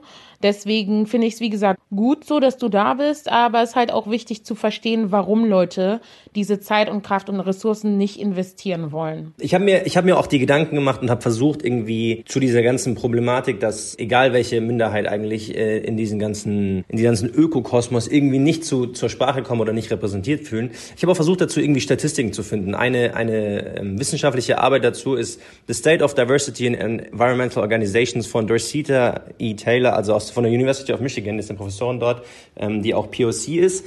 Ähm, und die hat nämlich das, also die hat eine Studie gemacht aus, aus ganz vielen verschiedenen ähm, Organisationen. Und eins ihrer Findings war, dass die dominante Kultur in diesen ganzen Organisationen die Minderheiten so ausgrenzt, dass sie sich gar nicht, dass sie gar nicht mehr irgendwie da sind. Dass es geht nicht nur um, um Hautfarbe oder um Religion, sondern es geht auch ganz einfach um Schichten beispielsweise, dass Arme nicht repräsentiert fühlen. Ähm, und es geht zum Beispiel auch darum, dass LGBTQ-Community auch überhaupt nicht oder sehr wenig vorkommen. Könnt ihr das nachfühlen? Stimmt, stimmt das, dass Minderheiten einfach gar keinen Platz finden in diesen Organisationen? Und, und wenn ja, wie, wie kann man das denn angehen? Wie kann man versuchen, eine, eine Organisation mehr in die Richtung zu bewegen, noch breiter und sich noch größer aufzustellen, um, um einfach Inklu, Inklusion, inklusiv inklusiver zu werden? Inklusiver zu werden. So, das wollte ich sagen. Vielen Dank. Easy. Ich würde sagen, so, ähm, ich kann es wie gesagt voll nachvollziehen, wenn Leute einfach sagen, nö, wir haben keinen Bock, wir machen unser eigenes Ding. Und ja, diese Organisation kann man auf jeden Fall inklusiver gestalten, indem die Leute sich erstmal ihrer eigenen Position bewusst werden und sich dementsprechend dann halt auch bescheiden verhalten und auch nicht ständig erwarten, dass wir als BIPOC irgendwie Sachen erklären, die äh, sie ganz einfach bei Google äh, nachschlagen könnten zum Beispiel. Und das ist halt auch immer nervig, so Fragen zu beantworten, wenn man sich so denkt, so wieso hast du dich nicht damit beschäftigt, statt mich jetzt damit zu belästigen. Und äh, das geht natürlich auch mit ganz viel Bequemlichkeit einher. Und das ist halt so ein Effekt, wenn man privilegiert ist, dass man Dinge einfach einfach Zugang zu vielen Sachen hat, ohne sich dafür anstrengen zu müssen. Und dementsprechend dementsprechend benehmen sich die Leute dann halt auch sehr oft in diesen Organisationen. Ähm, weil was verschiedene Studien noch gezeigt haben, ist, was ja immerhin ein, ein kleines Finding ist, was positiv ist, dass äh, über die letzten Jahrzehnte ja schon immer mehr ja, Diversität zumindest stattgefunden hat. Also eine Studie hat zum Beispiel belegt, dass 1972 98 Prozent der Leute, die sich für, für, den, für das Klima eingesetzt haben, weiß waren, also ohne Migrationshintergrund at all. Und mittlerweile sind es in Anführungsstrichen immerhin 15 Prozent, so plus minus. Ist es was, wo wir einfach auch realistisch zu uns selbst sein müssen und halt sagen, also klar, wir, wir haben jetzt mittlerweile viel besprochen, was die Probleme sind, warum unser Eins nicht in diese Bewegungen reinkommt. Ist es auch einfach was, wo wir einfach akzeptieren müssen und realisieren müssen, okay, es ist eine Bewegung, es ist ein Prozess und es wird immer mehr und das vielleicht als Antrieb äh, benutzen, einfach um noch mehr Leute reinzutreiben sagen, hey, wir wissen, es war nie so, aber es werden immer mehr und wir versuchen immer mehr Leute dazu zu aktivieren? Ich würde auf jeden Fall sagen, ja. Also ich, ich würde schon sagen, dass es ein Prozess ist, wo Leute immer mehr dazulernen und gerade, also so das, was ich bei Fridays for Future so mitbekomme, ist, dass zum Beispiel im Gegensatz zu irgendwie linken Szenen oder so, doch schon einfach viel mehr BIPOCs dabei sind, so, ne? Ähm, trotzdem natürlich nicht genug und trotzdem können das mehr sein. Und das Problem aber, was passiert, und das ist, das ist häufig ja so, ist, dass die Leute praktisch auf den Demos sind, aber sie sind halt nicht in diesen Strukturen drin, die irgendwas organisieren, die sind nicht mitdenkend. Und da muss man halt schauen, wie, wie können die Leute sich, sich irgendwie wohler fühlen in diesen Strukturen. Und genau deswegen würde ich halt erstmal mit dieser These, die du anfangs gesagt hast, und mit dieser Studie auf jeden Fall mitgehen und sagen, hey, wir haben gerade einfach eine Dominanz von einer weißen, gutbürgerlichen Schicht so. Die, die Frage war ja auch so ein bisschen, wie können wir das aufdröseln so und wie können wir Sachen dagegen machen. In Leipzig zumindest sind es schon Sachen, die, mit denen wir uns beschäftigen so. Wir, und das natürlich auch wieder so ein Ding, das haben, das treiben dann schon auch wir als BIPOCs so voran, dass praktisch, dass wir halt auf der Bühne, dass Moderation auf jeden Fall eine, mindestens eine BIPOC-Person ist, dass wir mindestens eine Band, also das ist halt blöd mit diesen Quoten zu arbeiten so, aber es geht halt bei sowas auch echt einfach um Sichtbarkeit so, ne, dass Leute halt besonders hier auch noch mal im Osten checken, hey, es gibt Menschen, die auch aktiv sind und die halt nicht weiß sind so, weil ich glaube, dass es auch voll wichtig ist, dass wir halt irgendwie schauen, okay, es gibt halt so ein paar Perspektiven, die es ein bisschen inklusiver machen können, so, aber da muss man halt auch weitergehen. Und zwar haben wir irgendwie in Leipzig jetzt die Demo nicht um 12.30 Uhr wie sonst immer gemacht, sondern um 15 Uhr geschoben, damit wir halt at least erstmal strukturell Musliminnen und Muslime nicht ausgrenzen, die halt Freitagmittags eventuell zum, zum Freitagsgebet halt gehen. Wir haben äh, irgendwie versucht zu, zu schauen, dass wir eine, Ge also wir sind gerade in einem Prozess drin, eine Ge Gebärden ähm, Dolmetscherin zu organisieren, weil es halt irgendwie wichtig sind, dass wir auch diese Menschen mitnehmen können. Und genauso irgendwie äh, haben wir ein Awareness-Team, was auf der Demo sein wird, was aber auch bei uns im, in unseren eigenen Strukturen praktisch drin ist. Und das Awareness-Team sensibilisiert sich gerade zu kultureller Aneignung, weil wir so ein bisschen, wir werden eventuell, also so die, die südamerikanische Community hier in Leipzig hat sich bei uns gemeldet und wir werden eventuell mit denen so einen eigenen Blog organisieren, sowas wie SOS Amazonia oder irgendwie sowas. Ähm, und einfach die Gefahr bestünde, dass halt irgendwelche weißen Menschen sich als Indigene verkleiden und dann mit in diesen Block reingehen. Genau, so eine, also das, das könnte halt eventuell passieren, weil wir mit 10.000 Leuten rechnen und wir sensibilisieren, also wir haben ein Awareness-Team, das sensibilisiert sich gerade für kulturelle Aneignung und so, ne? Das sind halt Prozesse so im Laufen. Es ist halt sau wichtig, dass diese Prozesse fortgetragen werden, so. Aber da würde ich gern äh, noch einen Punkt irgendwie, weil das mich jetzt, also eigentlich überrascht hat. Ich habe eigentlich so Klimabewegungen, Klimaaktivismus nicht so sehr als queerfeindlich wahrgenommen und auch nicht so sehr, dass das Frauending so ein großes Thema ist. Ich habe eher das Gefühl, dass sie LGBT, weiße LGBT, LGBTQ-Menschen und weiße Frauen nutzen, um dann wieder zu sagen, guck mal, der ist homophob oder äh, frauenfeindlich, obwohl sie eigentlich rassistisch sind und deswegen wollen wir diesen Kanacken bei uns nicht. Also ich habe, also ich weiß nicht, ich bin da nicht so krass so drinne, aber deswegen fände ich das auch nochmal dieser Aspekt so spannend. Ich habe eigentlich eher das Gefühl, dass es oft ausgenutzt wird und unter dem Deckmantel der ähm, ja, wir setzen uns ein für ähm, queere Rechte, wir setzen uns ein für Frauen, dann oft total viele Rassismen ähm, auch reproduziert werden und man dann Menschen ausschließt, weil man den General unterstellt, ja, aber die sind ja frauenfeindlich, ach, aber die sind, aber die sind doch schwulenfeindlich, obwohl kann, obwohl der Mensch selber eine Frau sein kann oder schwul sein kann, so. Und ähm, da weiß ich aber nicht, da würde mich euer Input auch dazu nochmal interessieren, ob, äh, weil Marcel jetzt diese These genannt hat, dass es so LGBT-feindlich sei, die Aktivismusbewegung. Nein, nein, nein, nein. Sehe ich genauso. Die, die, die, These war ja, die These war, also du hast absolut recht, aber die These war nicht explizit gegen äh, LGBT gerichtet, sondern es war, dass die, die weiße Mehrheit oder die weiße Mittelklasse-Mehrheit keinen Platz lässt und die auch nicht wirklich willkommen heißt, ähm, die verschiedensten Minderheiten, die es gibt, unter anderem äh, auch sozial Schwächere und eben LGBTQ. Also das ist äh, Okay, Teil ich hätte echt gedacht, es gäbe sogar überproportional viele weiße, reiche LGBTQ-Menschen, die das auch, die das geil finden irgendwie. Das wäre, also ich glaube, es gibt sogar mehr ähm, queere Menschen ähm, in solchen Bewegungen als nicht queere, die sind aber halt meistens weiß und bildungsmöglich. Meine These, da würde ich jetzt einfach mal eure Erfahrungen nochmal haben. Sehe ich auch so, ehrlich gesagt. Und da sehe ich halt auch wieder, dass das Problem daran liegt, dass zum Beispiel weiße Leute denken, okay, aufgrund ihrer Marginalisierungen, dass sie deswegen direkt so frei von äh, Rassismus sind. So. Und dieses Problem mit weißen Leuten, die queer sind und dann trotzdem rassistisch, das ist ja jetzt nicht irgendwie etwas Neues, was aufkommt. so. Und dann ist es halt auch schwierig, so sich diese Dynamik anzuschauen in solchen Kreisen, weil man sich dann fragt, worum geht's denn jetzt eigentlich? Kämpfen wir alle um dasselbe Ziel oder geht's jetzt darum, sich hier untereinander zu diskriminieren? Weiterhin zu diskriminieren. Also es ist ja nicht zielführend, weißt du? Bei uns ist es auf jeden Fall auch so, dass, dass sich recht viele Menschen der LGBTQ-Community bei uns engagieren. So. Ich glaube, da ist einfach so das generelle Problem, genau das, was halt Alia gerade auch schon angesprochen wird, dass halt, dass halt so diese Problematik einzeln gesehen wird und halt nicht diese Intersektionalität davon gesehen werden kann. So, dass halt Diskriminierung nicht nur aufgrund dieses LGBT, also dass eine Person nicht nur diskriminiert wird, wenn sie LGBTQ-Community Teil dessen ist, sondern halt auch, wenn sie halt zum Beispiel Selber. schwarz ist, dass halt beides zusammengenommen wird und es halt als, als ein großes Ding ist und in beiden Bewegungen praktisch Diskriminierungserfahrungen entstehen können, so. Und genau, ich glaube, da müssen wir auch halt dran arbeiten, dass Leute verstehen, dass halt, dass so Kämpfe halt auch intersektional betrachtet werden und genau, Diskriminierungserfahrungen nicht immer nur eine Sache sind, sondern halt aus verschiedenen Dingen bestehen können. So. Ich finde, weil das ist halt auch ein bisschen bei Chefcat so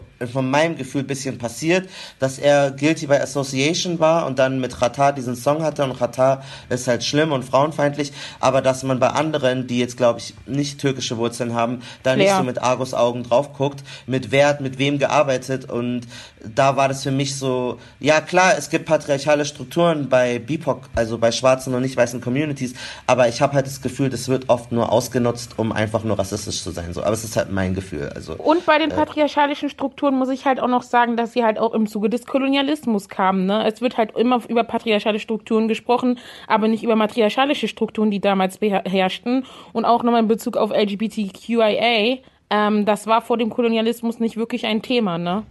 Ja, da also es ist halt wichtig, das Interview immer wieder Gidana. auch zu betrachten. Ja, äh, äh, äh, kleiner, es gibt ein tolles Interview von Gidana, dem Sänger, der erklärt auch, wie äh, unafrikanisch Homophobie ist. Und hm, ähm, also in Uganda gab's den König, der hieß Mwanga, der war irgendwie, der hat irgendwie ganz viele Männer gehabt. Und äh, genau. Das ist nochmal ein anderes Thema. Bei den Yoruba in Nigeria haben die Frauen immer alle die ganze Wirtschaft gemacht. Also ähm, was genau. auch spannend war in dem das Interview, als er gesagt hat, dass, ich weiß nicht in welchem Land, ich habe leider das nicht ganz so genau gehört, aber dass, dass damals Schwule oder Lesben als eigentlich äh, stärker und more powerful betrachtet wurden. Es war total spannend zu sehen, weil das so ein kompletter Mindshift ist, wie die Narrative eigentlich sonst nie erzählt wird oder nie, nie im Bilde ist. Ja, ich meine, die ganzen Gesetze in Pakistan, Indien, in Kenia, das sind alles britische oder äh, europäische Kolonialgesetze, die, die das ja erst überhaupt kriminalisiert haben. So. Also das vergessen total viele Leute auch. Selbst im Libanon, also selbst in arabischen Ländern sind diese Gesetze ähm, gar nicht äh, islamisch, sondern ähm, puritanisch-christlich. So, äh, die letzte These ist, äh, Organisationen, zum Beispiel NGOs, setzen sich eigentlich nur oder meistens nur oberflächlich um Diversität ähm, ein, damit sie sagen können, guck mal, wir haben jemanden da, aber äh, ein aufrichtiges Anliegen, Menschen, die mehrheitlich schwarz sind oder Gesellschaften, die nicht weiß sind, äh, irgendwie zu verbessern, ist da zu vermissen. Ist eine harte These so. Weiß ich nicht, ob ich damit mitgehe. Ich glaube, es gibt schon so süß, so gut Menschen, die das wirklich ändern wollen.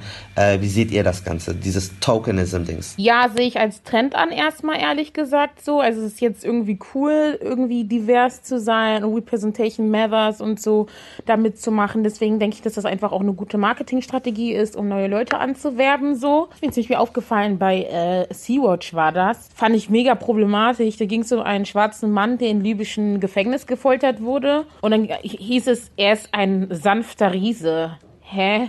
Fand ich total unlogisch die Beschreibung von ihm. Ich dachte mir so, okay, was habt ihr für eine, was habt ihr für ein Bild von schwarzen Menschen so? Und ich habe mich mhm. dann auch natürlich nicht angesprochen gefühlt, irgendwie in irgendeiner Art und Weise mit dieser äh, Organisation zu kooperieren. Habe mich auch gefragt, wie sie auf diese bescheuerte Idee kommen, einen Menschen, der gefoltert wird, als sanften Riesen darzustellen. Also zum Teil dieses ganz komische, romantisierende Bild, sowas aufrechterhalten wird, wo ich mir denke, so, hm, okay, wenn ihr schon über die Leute, denen es schlecht geht, ähm, denen ihr helft, so berichtet, was habt ihr denn dann von Bild von also Außenstehenden? Also ich kann mir gut vorstellen, dass einige tatsächlich einfach versuchen, Quoten zu erfüllen, so, weil es halt einfach gerade im Trend ist, weil gesagt wird, dass es wichtig ist, aber gleichzeitig weiß ich auch von, von recht vielen Strukturen und NGOs, denen es tatsächlich auch, glaube ich, einfach wichtig ist und die tatsächlich auch versuchen daran was zu ändern, so. Und es ist auch ziemlich hart, glaube ich, Menschen so in diese Strukturen reinzubinden, wenn man es halt, also wenn, wenn da, sage ich mal, nur ein Teil praktisch sich wirklich darum kümmern will, dann ist es halt super schwierig, da rauszubrechen. Und da muss, glaube ich, einfach sehr viele intern an Arbeit geleistet werden, bevor praktisch äh, Leute wirklich ernsthaft eingebunden werden. So. Ich, ich, ich habe auch teilweise das Gefühl, dass dahinter eigentlich eine gute Intention steckt, aber es ist schwierig zu differenzieren, was ist einfach nur Trend, was ist tatsächlich gute Intention, was ist auch strukturell vorgegeben, also was will man auch erfüllen. Aber ich habe, also von den, von den Findings, die ich bisher gemacht habe, ist, dass es zu wenig NGOs gibt, die sich selber auch wirklich vornehmen, okay, wir suchen jetzt einfach auch aus, also einfach nur um, um, um den, für den Greater Cause wir versuchen einfach auch aktiv die Diversität rauszuführen. Und ganz viel ist ja auch so Mundpropaganda, hey, kennst du jemanden, kennst du jemanden? Und wenn man halt auch nicht richtig sucht oder nicht richtig suchen will, an den falschen Stellen zum Beispiel sucht, die falsche Sprache nutzt, die falschen äh, Internetseiten bespielt, dann findest du halt auch diese Leute nicht. Und dann ist es halt auch für mich auch nur so ein anscheiniges, so, ja, wir wollen Diversität, aber wir finden die Leute nicht. Dann musst du deine Anstrengungen ja. einfach anders stellen und du kannst die Leute finden. Es gibt nämlich diese Leute. Ich finde halt, bei dem Punkt ist halt auch so, das ist so, so, das ist so ein bisschen Theaterspiel. So klar, dann setzt du dann irgendwie diese Leute dahin, aber dann so, wo ist so dieses, wo, wenn du so idealistisch bist und es dir so wichtig ist, warum nicht einfach direkt irgendwie die ganzes Geld, die ganzen Ressourcen geben und Aboriginal Leute in Australien reden lassen und die ganze Bühne denen einfach geben. So wenn das dir so wichtig ist, so klar, es ist voll easy für mich das zu sagen, ich mache gar nichts, so ich sitze zu Hause und esse Fleisch und so, aber so das ist so klar, du kannst da immer einen hinsetzen und so, aber du kannst auch mal richtig einfach sagen, ich nehme mein ganzes Geld, ich nehme die ganzen Ressourcen und lass die, die Betroffenen irgendwie reden, so, weil ich mir teilweise auch so also das macht mich dann, es ist halt so krass, wenn du dir dessen bewusst wirst, es ist ein unangenehmes Gefühl, äh, wie viele Menschen auch schon ausgerottet wurden, wie viele Menschengruppen es auch gar nicht mehr äh, Genozidiert gibt, so wurden, ne? Ja, so wenn du an Australier oder an Kanadier oder an etc. so viele äh, Völker auch in, in Taiwan oder so denkst, wo irgendwie, mich letztens habe ich mich da nochmal drüber informiert, drei Prozent der Menschen sind sozusagen indigene, äh, der indigenen Bevölkerung, der Rest sind Chinesen, die die alle ausgelöscht haben, so. Und das sind so Sachen, die so viel deeper eigentlich sind, als klar, natürlich in der Zukunft und wenn wir, äh, wenn es die Klimaerwärmung und so, aber es gibt, gibt halt Menschen, die jetzt schon einfach bis zur Non-Existenz irgendwie fast gedrängt werden. Und ja, und da, aber da, das ist halt auch so, am Ende morgen machst du wieder, machst, beschäftigst du dich wieder nicht damit. Aber das, das, ich, ich, ich kann das schon verstehen, dass Leute irgendwie sagen, oder dass Alia auch auf Instagram teilweise so richtig krasse, harte Worte findet, weil das schon so ein bisschen so ein Theaterspiel ist irgendwie. Abschließend würde mich noch mal von jedem, ich werde nämlich mit Aminata Touré sprechen. Sie ist in der Politik tätig, sie ist in der Grünen, äh, bei den Grünen, das heißt, es ist für sie ein Anliegen, sie ist selber schwarz. Äh, was wäre für euch ein konkreter Appell an sie, beziehungsweise dann auch an ihre Politik äh, für Klimaaktivismus, der inklusiver ist für Menschen, die Bezug zum globalen Süden haben. Ja, Reparationszahlungen auf jeden Fall und im, also in Bezug auf äh, im Geschichtsunterricht sich einfach nochmal die Frage von Imperialismus und Kapitalismus stellen, so weil das halt einfach ähm, an in ja aneinander also einhergeht. Ich wäre tatsächlich auch auf so einen Punkt irgendwie gekommen, dass man irgendwie an Bildung zum Beispiel an sich setzt und irgendwie ein, ein Fach oder sowas versucht einzuführen, was irgendwie über diese Gesellschaftskunde oder Sozialwissenschaften oder so hinausgeht und sich halt irgendwie mit Herrschaftskritik beschäftigt oder also so, wo dann reinfallen würde Antirassismus, globale Probleme, Kapitalismus und so weiter, was, was irgendwie ein bisschen kritischer praktisch dem gegenübersteht, äh, der Gesellschaft, in der wir gerade leben und irgendwie soziale Probleme thematisiert. So. Ich habe auch noch ganz äh, kurz eine Sache, die auch wichtig wäre im, äh, in Bezug auf politische Ebene,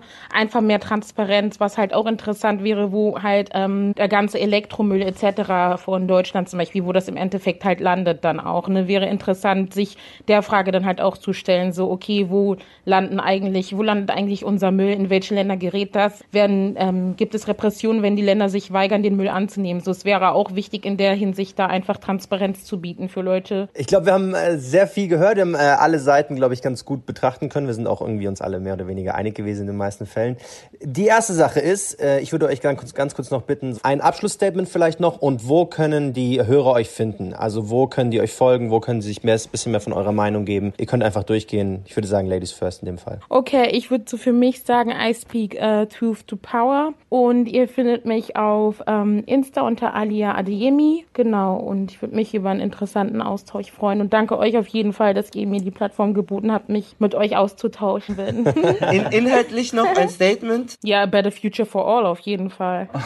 no justice, no peace. Ich glaube, ich, ich würde hier einfach echt an der Stelle gerne irgendwie einen Appell raussenden an alle BIPOCs. So versucht, falls es möglich ist, falls ihr es von eurem Energielevel es schafft, so also also versucht euch mit einzubringen in dieser Klimagerechtigkeitsbewegung. Einfach aus dem Grund, weil es die Leute, die da drin praktisch schon sind, so wie ich zum Beispiel, denen einfach super den Rücken stärkt und genau dann halt auch irgendwie so globalere Themen vielleicht mehr in den Fokus gerückt werden. Ich glaube, das ist eine sau coole Sache. Genau, ich glaube, ich würde mich einfach freuen, wenn Leute, mehr Leute, mehr BIPOCs in dieser Bewegung sind. Ja, finden tut ihr mich auf Instagram, äh, Scheile Kartal. No Justice, No Peace. No Justice, No Peace. Ey, lieben, lieben Dank, riesiges Thema. Wir haben versucht, dem gerecht zu werden. Ich finde es wunderbar, dass es euch gibt, ja. dass wir diese Stimmen haben. Wenn ihr noch andere ähm, äh, black oder nicht weiße Menschen, AktivistInnen kennt in dem Bereich, dann äh, teilt sie uns, schickt sie uns, wir promoten die, wir werden sie alle auf unserer Instagram-Seite teilen, damit sie einfach sichtbar sind. Ähm, die anderen kennen sicherlich auch noch welche so und vernetzt euch, macht euch sichtbar, tauscht euch aus. Wenn ihr selber aktivistisch unterwegs seid, schreibt denen Nachrichten und vielleicht können die euch dann nochmal Tipps geben, wie man da reinkommt. Äh, es war mir eine riesige Freude. Ganz wichtig noch, um den Austausch noch ein bisschen äh, voranzutreiben, schreibt uns auch eure Erfahrungen vielleicht mit äh, Klimaaktivismus? Wie seid ihr an das Ganze angetreten? Was für ein Bild habt ihr grundlegend davon? Warum seid ihr Teil davon? Warum seid ihr nicht Teil davon? Ähm, ihr könnt mit uns interagieren. Ihr kennt uns ja unter Instagram Marcel Nadim oder Malcolm Music, genauso auf Twitter oder auf Instagram natürlich Kanakische Welle, auf Twitter genau dasselbe. So, das war eine spannende Diskussionsrunde. Jetzt werde ich noch mit ähm, Aminata Touré sprechen. Sie ist gerade in den Landtag gewählt worden als Landtagsvizepräsidentin und wird sich jetzt auch nochmal zu dem Thema äußern und auch noch. Ich spreche jetzt mit der frisch gewählten Vize-Landtagspräsidentin Aminata Touré. Sie äh, ist, wie sie es selbst sagt, die erste, erste schwarze Person und die jüngste Person in der Geschichte Deutschlands, die ein solches Amt bekleidet. Erstmal äh, Glückwunsch. Danke dir. wie, wie geht es äh, so mit diesem neuen Titel? Wie hat Family reagiert? Äh, wie ist das so als Landtagsvizepräsidentin? Also äh, meine äh, Familie war mit äh, dabei am Mittwoch, äh, als die Wahl stattgefunden hat und die waren total stolz und total glücklich und total froh. Und äh, abgesehen von meiner persönlichen Family äh, gibt es eine Family außerhalb meiner Familie und die ganze Community, super viele junge Leute, super viele Frauen, super viele People of Color haben mir einfach geschrieben, haben sich super krass gefreut und auch ganz viele, also ganz viele unterschiedliche Menschen. Es war total krass die Resonanz und das hat so hohe Wogen geschlagen, dass ähm, es auch internationale Presse dazu gab und äh, gerade auf dem afrikanischen Kontinent haben ganz viele Zeitungen darüber auch geschrieben und waren total stolz und haben sich mitgefreut. Das war total krass. Also wir haben in unserem Podcast darüber gesprochen, dass der Rapper Shepket, der türkische Wurzeln hat, eine negative Situation hatte mit äh, der Bewegung Fridays for Future. Ich glaube, in diesem Einzelfall kann man sich da nicht so richtig krass positionieren. Hast du das damals mitbekommen, als das passiert ist? Ich habe das so grob mitbekommen. Also ich habe äh, mitbekommen, dass es darüber äh, auf jeden Fall Diskussionen. Bei Instagram habe ich das irgendwie so grob verfolgt, dass er irgendwie geladen worden ist. Ich weiß gar nicht mehr so genau, warum im Detail, aber auf jeden Fall hat es eine Diskussion losgetreten zu Fragen von Rassismus und ähm, Fridays for Future. Das ist irgendwie so das, was ich im Hinterkopf hatte. Er wurde irgendwie ausgeladen, weil er mit Rata, einem Rapper, einem ehemaligen Schwerverbrecher, zu einem Song gemacht hat.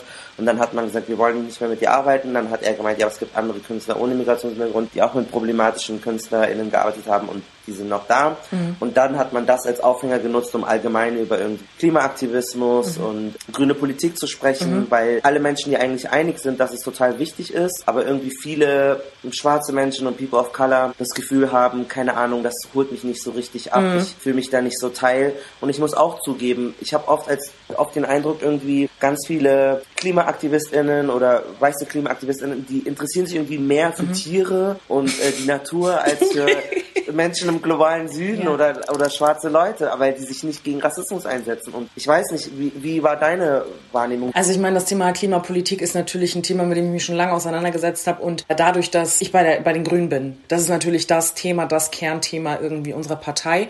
Und auch gerade in der Jugendorganisation bei uns ist das auch ein massiver Schwerpunkt, den man da hat einfach. Also ich würde sagen, dass man als Partei noch diverser aufgestellt ist im Fokus als die Jugendorganisation, die sehr radikal ähm, in, in, Fragen von äh, Klimafragen ist so. Und ich habe auf jeden Fall auch damals, als ich zur Grünen Jugend gegangen bin, ähm, immer gesagt, also ich bin auf jeden Fall da, weil ich mich Menschenrechtsthemen interessieren. So, das ist der Zugang, den ich zu den Grünen hatte und warum ich mich mit denen auseinandergesetzt habe. Und deswegen wundert mich das überhaupt nicht, dass die gleiche Debatte quasi auch bei einer solchen Bewegung ist. Also weil man, weil ich das damals schon quasi in einer Jugendorganisation erlebt habe und bei so einer Bewegung, die ja noch viel pointierter ist, die sich mit einem Thema auseinandersetzt, ganz explizit, dass andere Themen nicht auftauchen oder wahrgenommen werden. Und ich glaube, dass das inzwischen diverser wird, die Frage, wer setzt sich mit solchen Themen auseinander oder wer ist sichtbar in solchen Fragen. Aber dass das auf jeden Fall ein Thema ist, bei dem viele Akademikerinnen oder Akademikerinnen-Kids äh, unterwegs sind und sich mit diesen Fragen auseinandersetzen. So, das glaube ich schon, dass das so ist und das macht vor dieser Bewegung keinen Halt. Was mir aber trotzdem auch wichtig ist, ich weiß, dass man mal viel darüber diskutiert, dass diese Bewegung sehr weiß ist, aber ich finde das manchmal trotzdem wichtig zu betonen, es gibt auch POCs innerhalb dieser Bewegung und ich finde, dass man die sonst kleinredet, wenn man das nicht benennt. So, also natürlich ist eine Mehrheit dieser Bewegung weiß so, aber ich finde es trotzdem wichtig, das hervorzuheben, weil ich glaube, dass sich das auch blöd anfühlen kann für diejenigen, die da mitwirken und mitarbeiten und da irgendwie Voll. auch jeden Freitag einfach äh, auf der Straße sind und unterhalb der Woche oder innerhalb der Woche sich viel äh, da, damit auseinandersetzen.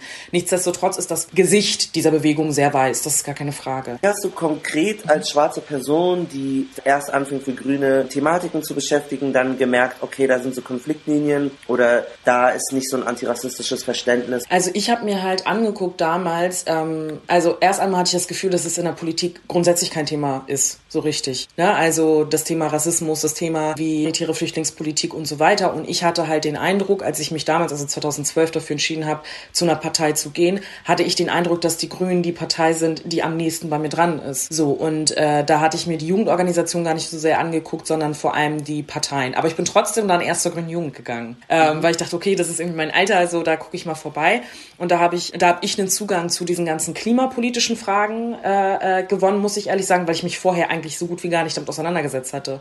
Also ich fand das immer wichtig irgendwie, aber ich hatte keinen Bezug zu dem Thema. So, weil das irgendwie mhm. nicht so relevant in meinem Leben war. Und ich habe mich immer eher mit so Menschenrechtsfragen, ne, Rechte für Frauen, Rechte für LGBTQIs, das waren so die drei Punkte, die ich angekreuzt hatte. Also wenn man so ein Formular unterschreibt, warum willst du zu dieser Partei gehen, habe ich gesagt, das sind die Themen, die mich interessieren. LGBTQIs, mhm. Frauen und äh, äh, Thema Flucht. Und äh, ich hatte einfach den Eindruck, dass ich bei der Partei sollen sich die Grünen, mich mehr mit diesem Thema auseinandersetzen konnte. Also gerade mit dem Thema Flucht, Migration und damit auch Antirassismus. Es wird immer so ein bisschen zusammen abgehandelt, das Thema. Und äh, da hatte ich halt einfach den Eindruck, mich mehr mit einbringen zu können, aber habe mit der Grünen Jugend halt auch oft immer dann Gespräche geführt als Teil der Grünen Jugend, dass wir uns mit diesen Themen auch mehr auseinandersetzen müssen. So und was ich halt auf jeden Fall merke, zumindest hier in Schleswig-Holstein, in meinem Landesverband, dass das auf einmal Themen sind, die man mehr diskutiert und intensiver diskutiert und da auch irgendwie mehr Profil gewonnen hat. Was muss denn passieren, dass du Klimaaktivismus und Fridays for Future, grüne Politik mehr schwarze Menschen anspricht? Weil ich habe zum Beispiel das mhm. Gefühl,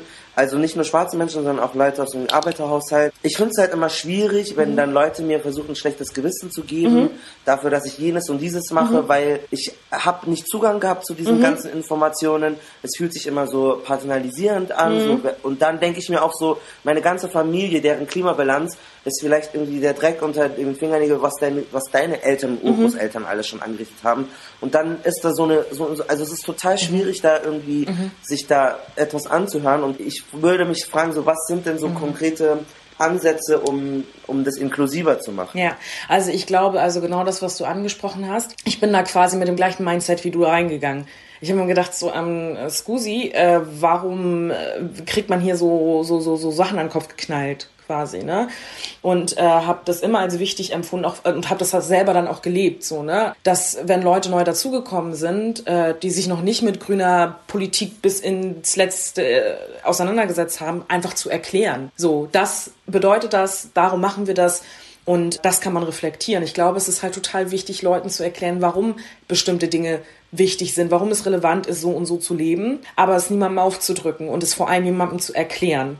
So und den Ansatz, den wir vor allem auch als Partei vertreten, ist ja auch, du kannst diese Verantwortung von Klimapolitik nicht auf das Individuum übertragen. Das ist total irrational. Du brauchst halt richtige Strukturumwälzungen. So, und dann ist es nicht so relevant, was der Einzelne tut. Das ist total wichtig insgesamt für die Bilanz, so gar keine Frage. Aber die größten Schima, äh, klimaschädlichen äh, Fragen sind sowas wie Kohlekraftwerke und so weiter. So, und das muss man dann halt intern auch bei Leuten, die neu dazukommen und nach draußen auch, glaube ich, mehr in die Richtung kommunizieren. Zu sagen, du bist per se kein schlechter Mensch, nur weil du Fleisch isst. So, oder weil du fliegst oder was weiß ich was. Aber wir müssen uns damit auseinandersetzen, warum das alles problematisch ist. Ich bin grundsätzlich so ein Mensch, der in allen Politikbereichen, in denen ich unterwegs bin, versuche zu vermitteln, warum es relevant ist, dass eine Veränderung stattfindet. Ich bin kein Fan davon, Leuten an den Kopf zu knallen, du bist so und so, du machst alles falsch und wegen dir ist die Welt ein schlechterer Ort. Ich glaube, man muss Leuten immer erstmal erklären, warum Veränderung wichtig ist. So, und dann hast du die Möglichkeit, dich zu entscheiden, will ich das machen, kann ich das machen, was ist mein Beitrag, den ich leisten. Und ich glaube, diese Form von Erklären muss man leisten. Und ich glaube, es gibt viele auch tatsächlich, die das genauso angehen. Und es gibt dann wiederum auch andere, die da sehr radikal auftreten und die da nicht vermittelnd unterwegs sind. Ich glaube, das ist ja in der Natur des Menschen, dass man unterschiedlich versucht, Leute von Dingen zu überzeugen. Ich meine, wenn wir zum Beispiel beim Thema, weiß ich nicht, Antirassismusarbeit sind, dann ist es ja auch so, es gibt Leute, die sind vermittelnd dort unterwegs, andere, die haben super radikale Positionen und akzeptieren kein, aber wieso ist das so?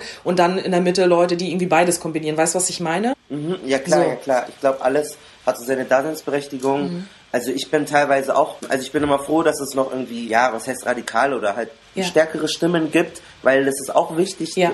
Nur nicht jeder kann in jeder Position halt irgendwie genau. Spielen. Also das verstehe ich auch voll. Ich hatte, wir hatten uns, wir hatten in unserem Podcast überlegt, und das ist natürlich voll die Utopie und ein komischer Gedanke, aber ich, mich würde interessieren, wie äh, du dazu stehst. Man kann ja zum Beispiel das Geld oder Sachen von seinen Eltern erben, mhm. dann könnte man ja eventuell auch die Ökobilanz von seinen Eltern erben, sodass mhm. man sagt, wenn du die Privilegien erben kannst, dann kannst du ja auch die, die Ökobilanz erben und dann sagt man ja, ja, jemand, der jetzt aus einem Haushalt kommt, wo schon ein riesen Fuß Fußabdruck ist, mhm. der solltest du vielleicht eher angehalten sein, irgendwie auf deinen, auf den Ökoabdruck zu handeln. Und jemand, der aus einem Haushalt kommt, wo der nicht der Fall ist, dann ist es vielleicht weniger so. Das ist so ein Gedankenspiel gewesen, was mhm. uns in den Podcast gekommen ist. Wie äh, stehst du dazu? Ja, spannender Gedanke. Also ich bin immer kein Fan davon, ähm, Dinge, die ich wirklich zum ersten Mal höre und zu denen ich noch gar nicht Abwägung getroffen habe, zu sagen, so, so, so sehe ich das jetzt. Also ich finde das tatsächlich ja, ja, ein spannender Gedanke.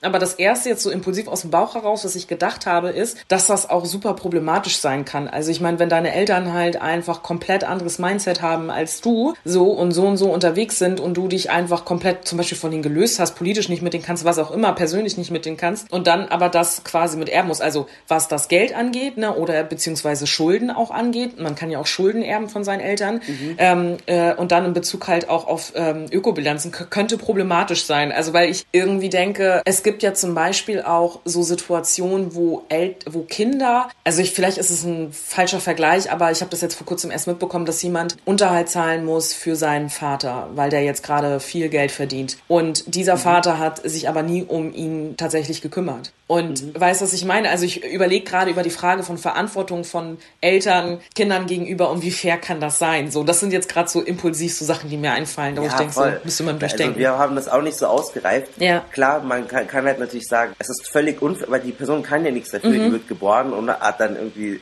aber dann ist es ja so, man kann ja auch nichts dafür, in welches, also wie reich ein großes mhm. Haus ist, in dem man mhm. ist so.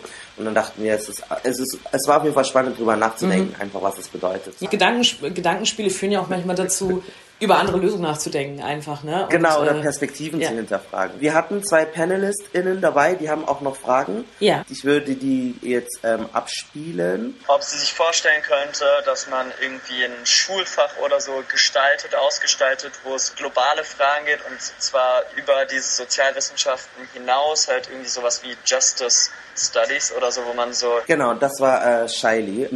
Ob, ob du dir vorstellen könntest, eine Schule, ein Schulfach zu haben, das irgendwie über äh, Problematik im globalen Süden aufklärt, soziale mhm. Gerechtigkeit und diese Strukturen irgendwie von Herrschaftskritik mhm. ähm, mehr in der Schule institutionalisiert. Ah, okay, Schule. Ich habe Studium verstanden. Ja, ähm, ja, nee, Schule auf jeden Fall. Also finde ich klingt total spannend ähm, und ist ja eigentlich auch immer so angelegt in so Fächern, zumindest bei uns hier in Schleswig-Holstein, in so Fächern wie zum Beispiel Weltkunde. Das ist so eine Mischung aus Geschichte und Erdkunde und Politikunterricht. Also da, wo die Mischung ist. Also ich hatte zum Beispiel einen super guten Weltkundelehrer, der uns genau darauf getrimmt hat, so ne, sich die Fragen in diese Richtung zu stellen. Also so Fragen von globalen Süden Richtung Erdkundeunterricht, dann äh, Politik und Wirtschaft quasi, irgendwie was bedeutet es hier und so weiter und dann geschichtlich, äh, woher kommt das? Also diese Verknüpfung hat bei mir zumindest im Unterricht stattgefunden. Ich glaube nach wie vor trotzdem, dass es ganz oft von Einzelfiguren abhängt oder von bestimmten Lehrern oder Lehrerinnen. Deswegen finde ich die total spannend zu überlegen, wie man diese Fragen einfach als Schulfach auch überlegt. Also insgesamt, ich bin jetzt keine Bildungspolitikerin, ne, muss ich vorweg erstmal mhm. sagen, ja. aber trotzdem ist Bildungspolitik ja eine Frage, die genuin landespolitisch eine Aufgabe ist. Und deswegen finde ich die Frage total spannend und deswegen finde ich auch die Frage, wie kann man, wie kann man bestimmte Probleme und Herausforderungen, die wir in der Gesellschaft haben, anders vermitteln in der Schule total relevant. Und ich stelle mir immer wieder die Frage, ob wir wirklich immer noch in einem Zeitalter sein sollten, wo man klassische Fächer wie Deutsch, Mathe, Physik, Englisch so stoisch haben müsste oder ob man das nicht viel verknüpfter lernen müsste, viel praxisangewandter. Also diese Frage quält mich schon, seitdem ich zur Schule gehe und danach hat es auch nicht aufgehört. Und äh, das ist ja eine never-ending Diskussion, die wir haben, die, die ich finde, man zurecht stellen kann. Weil die Transfer auf Leistung, die da sein muss, um das anzuwenden auf das reale Leben, die findet ja auch nicht bei jedem statt. Also weißt du, was ich meine? Also ja, Geschichte klar. und Deutsch und so sind ja dafür da, um dann, weiß nicht, Texte analysieren zu können, Deutschunterricht, Geschichte, damit du weißt, okay, das und das ist mal passiert. Aber bei wie vielen passiert tatsächlich diese Transferleistung, dann zu denken, nie wieder, ne? wenn es jetzt so um den Zweiten Weltkrieg geht oder so. Das ist halt so die Frage von, inwiefern wird Unterricht auch so auf uns transferiert, dass wir wissen, wir müssen auch handeln als Einzelne. Das weiß ich nicht, ja. inwiefern das irgendwie tatsächlich da ist. Deswegen finde ich den Gedanken sehr spannend, das so zu denken. Alia hat noch gefragt, wie du dich für mehr Transparenz in Bezug auf deutsche Ausbeutungen des afrikanischen Kontinents einsetzen äh, möchtest. Das ist ja eine Frage von, ähm, von, von, von, von Bundespolitik auch. Also die Frage von äh, Zusammenarbeit oder ähm, äh, von, von staatlichen äh, Akteuren ist ja ein, Punkt, der nicht auf meiner Spielwiese ist. Heißt auswärtige mhm. Politik und so weiter. Was ich immer versuche bei Themen, die ich äh, relevant finde oder die ich auch spannend finde, einfach über Veranstaltungen, über Themen, über Einladungen, die ich bekomme, bekomme, dann auf solche Themen deutlich zu machen oder sichtbar zu machen. Aber am Ende des Tages mache ich immer noch Landespolitik quasi. Und dort, wo ich ähm, Verantwortung habe und dort, wo ich Dinge auch transparent machen kann, versuche ich das auch zu machen. Aber den Weg habe ich gar nicht über den äh, äh auf Landesebene. Hoffentlich dann vielleicht irgendwann äh, in, in ein paar Jahren. Äh, wenn man dir folgen möchte, dir Nachrichten schreiben will, was muss man dann tun? also äh, man kann mir erstmal auf Instagram folgen unter Aminage Mina oder auf Twitter Aminage XX und bei Facebook Aminata Touré und man kann auch einfach auf meine Website gehen, da findet man auch meine E-Mail-Adresse aminata-touré.de und äh, ich bin auf allen Kanälen erreichbar. Äh, lieben Dank fürs Zuhören. Ihr könnt uns bei Steady supporten. Da ist der Link in, den, äh, in der Beschreibung von unserem Podcast. Äh, gebt uns fünf Sterne äh, bei iTunes und ja, wir küssen eure Augen und wir sehen uns dann beim nächsten Mal. Gerne mit ein paar Themenvorschlägen von euch. Ciao. Desapontar.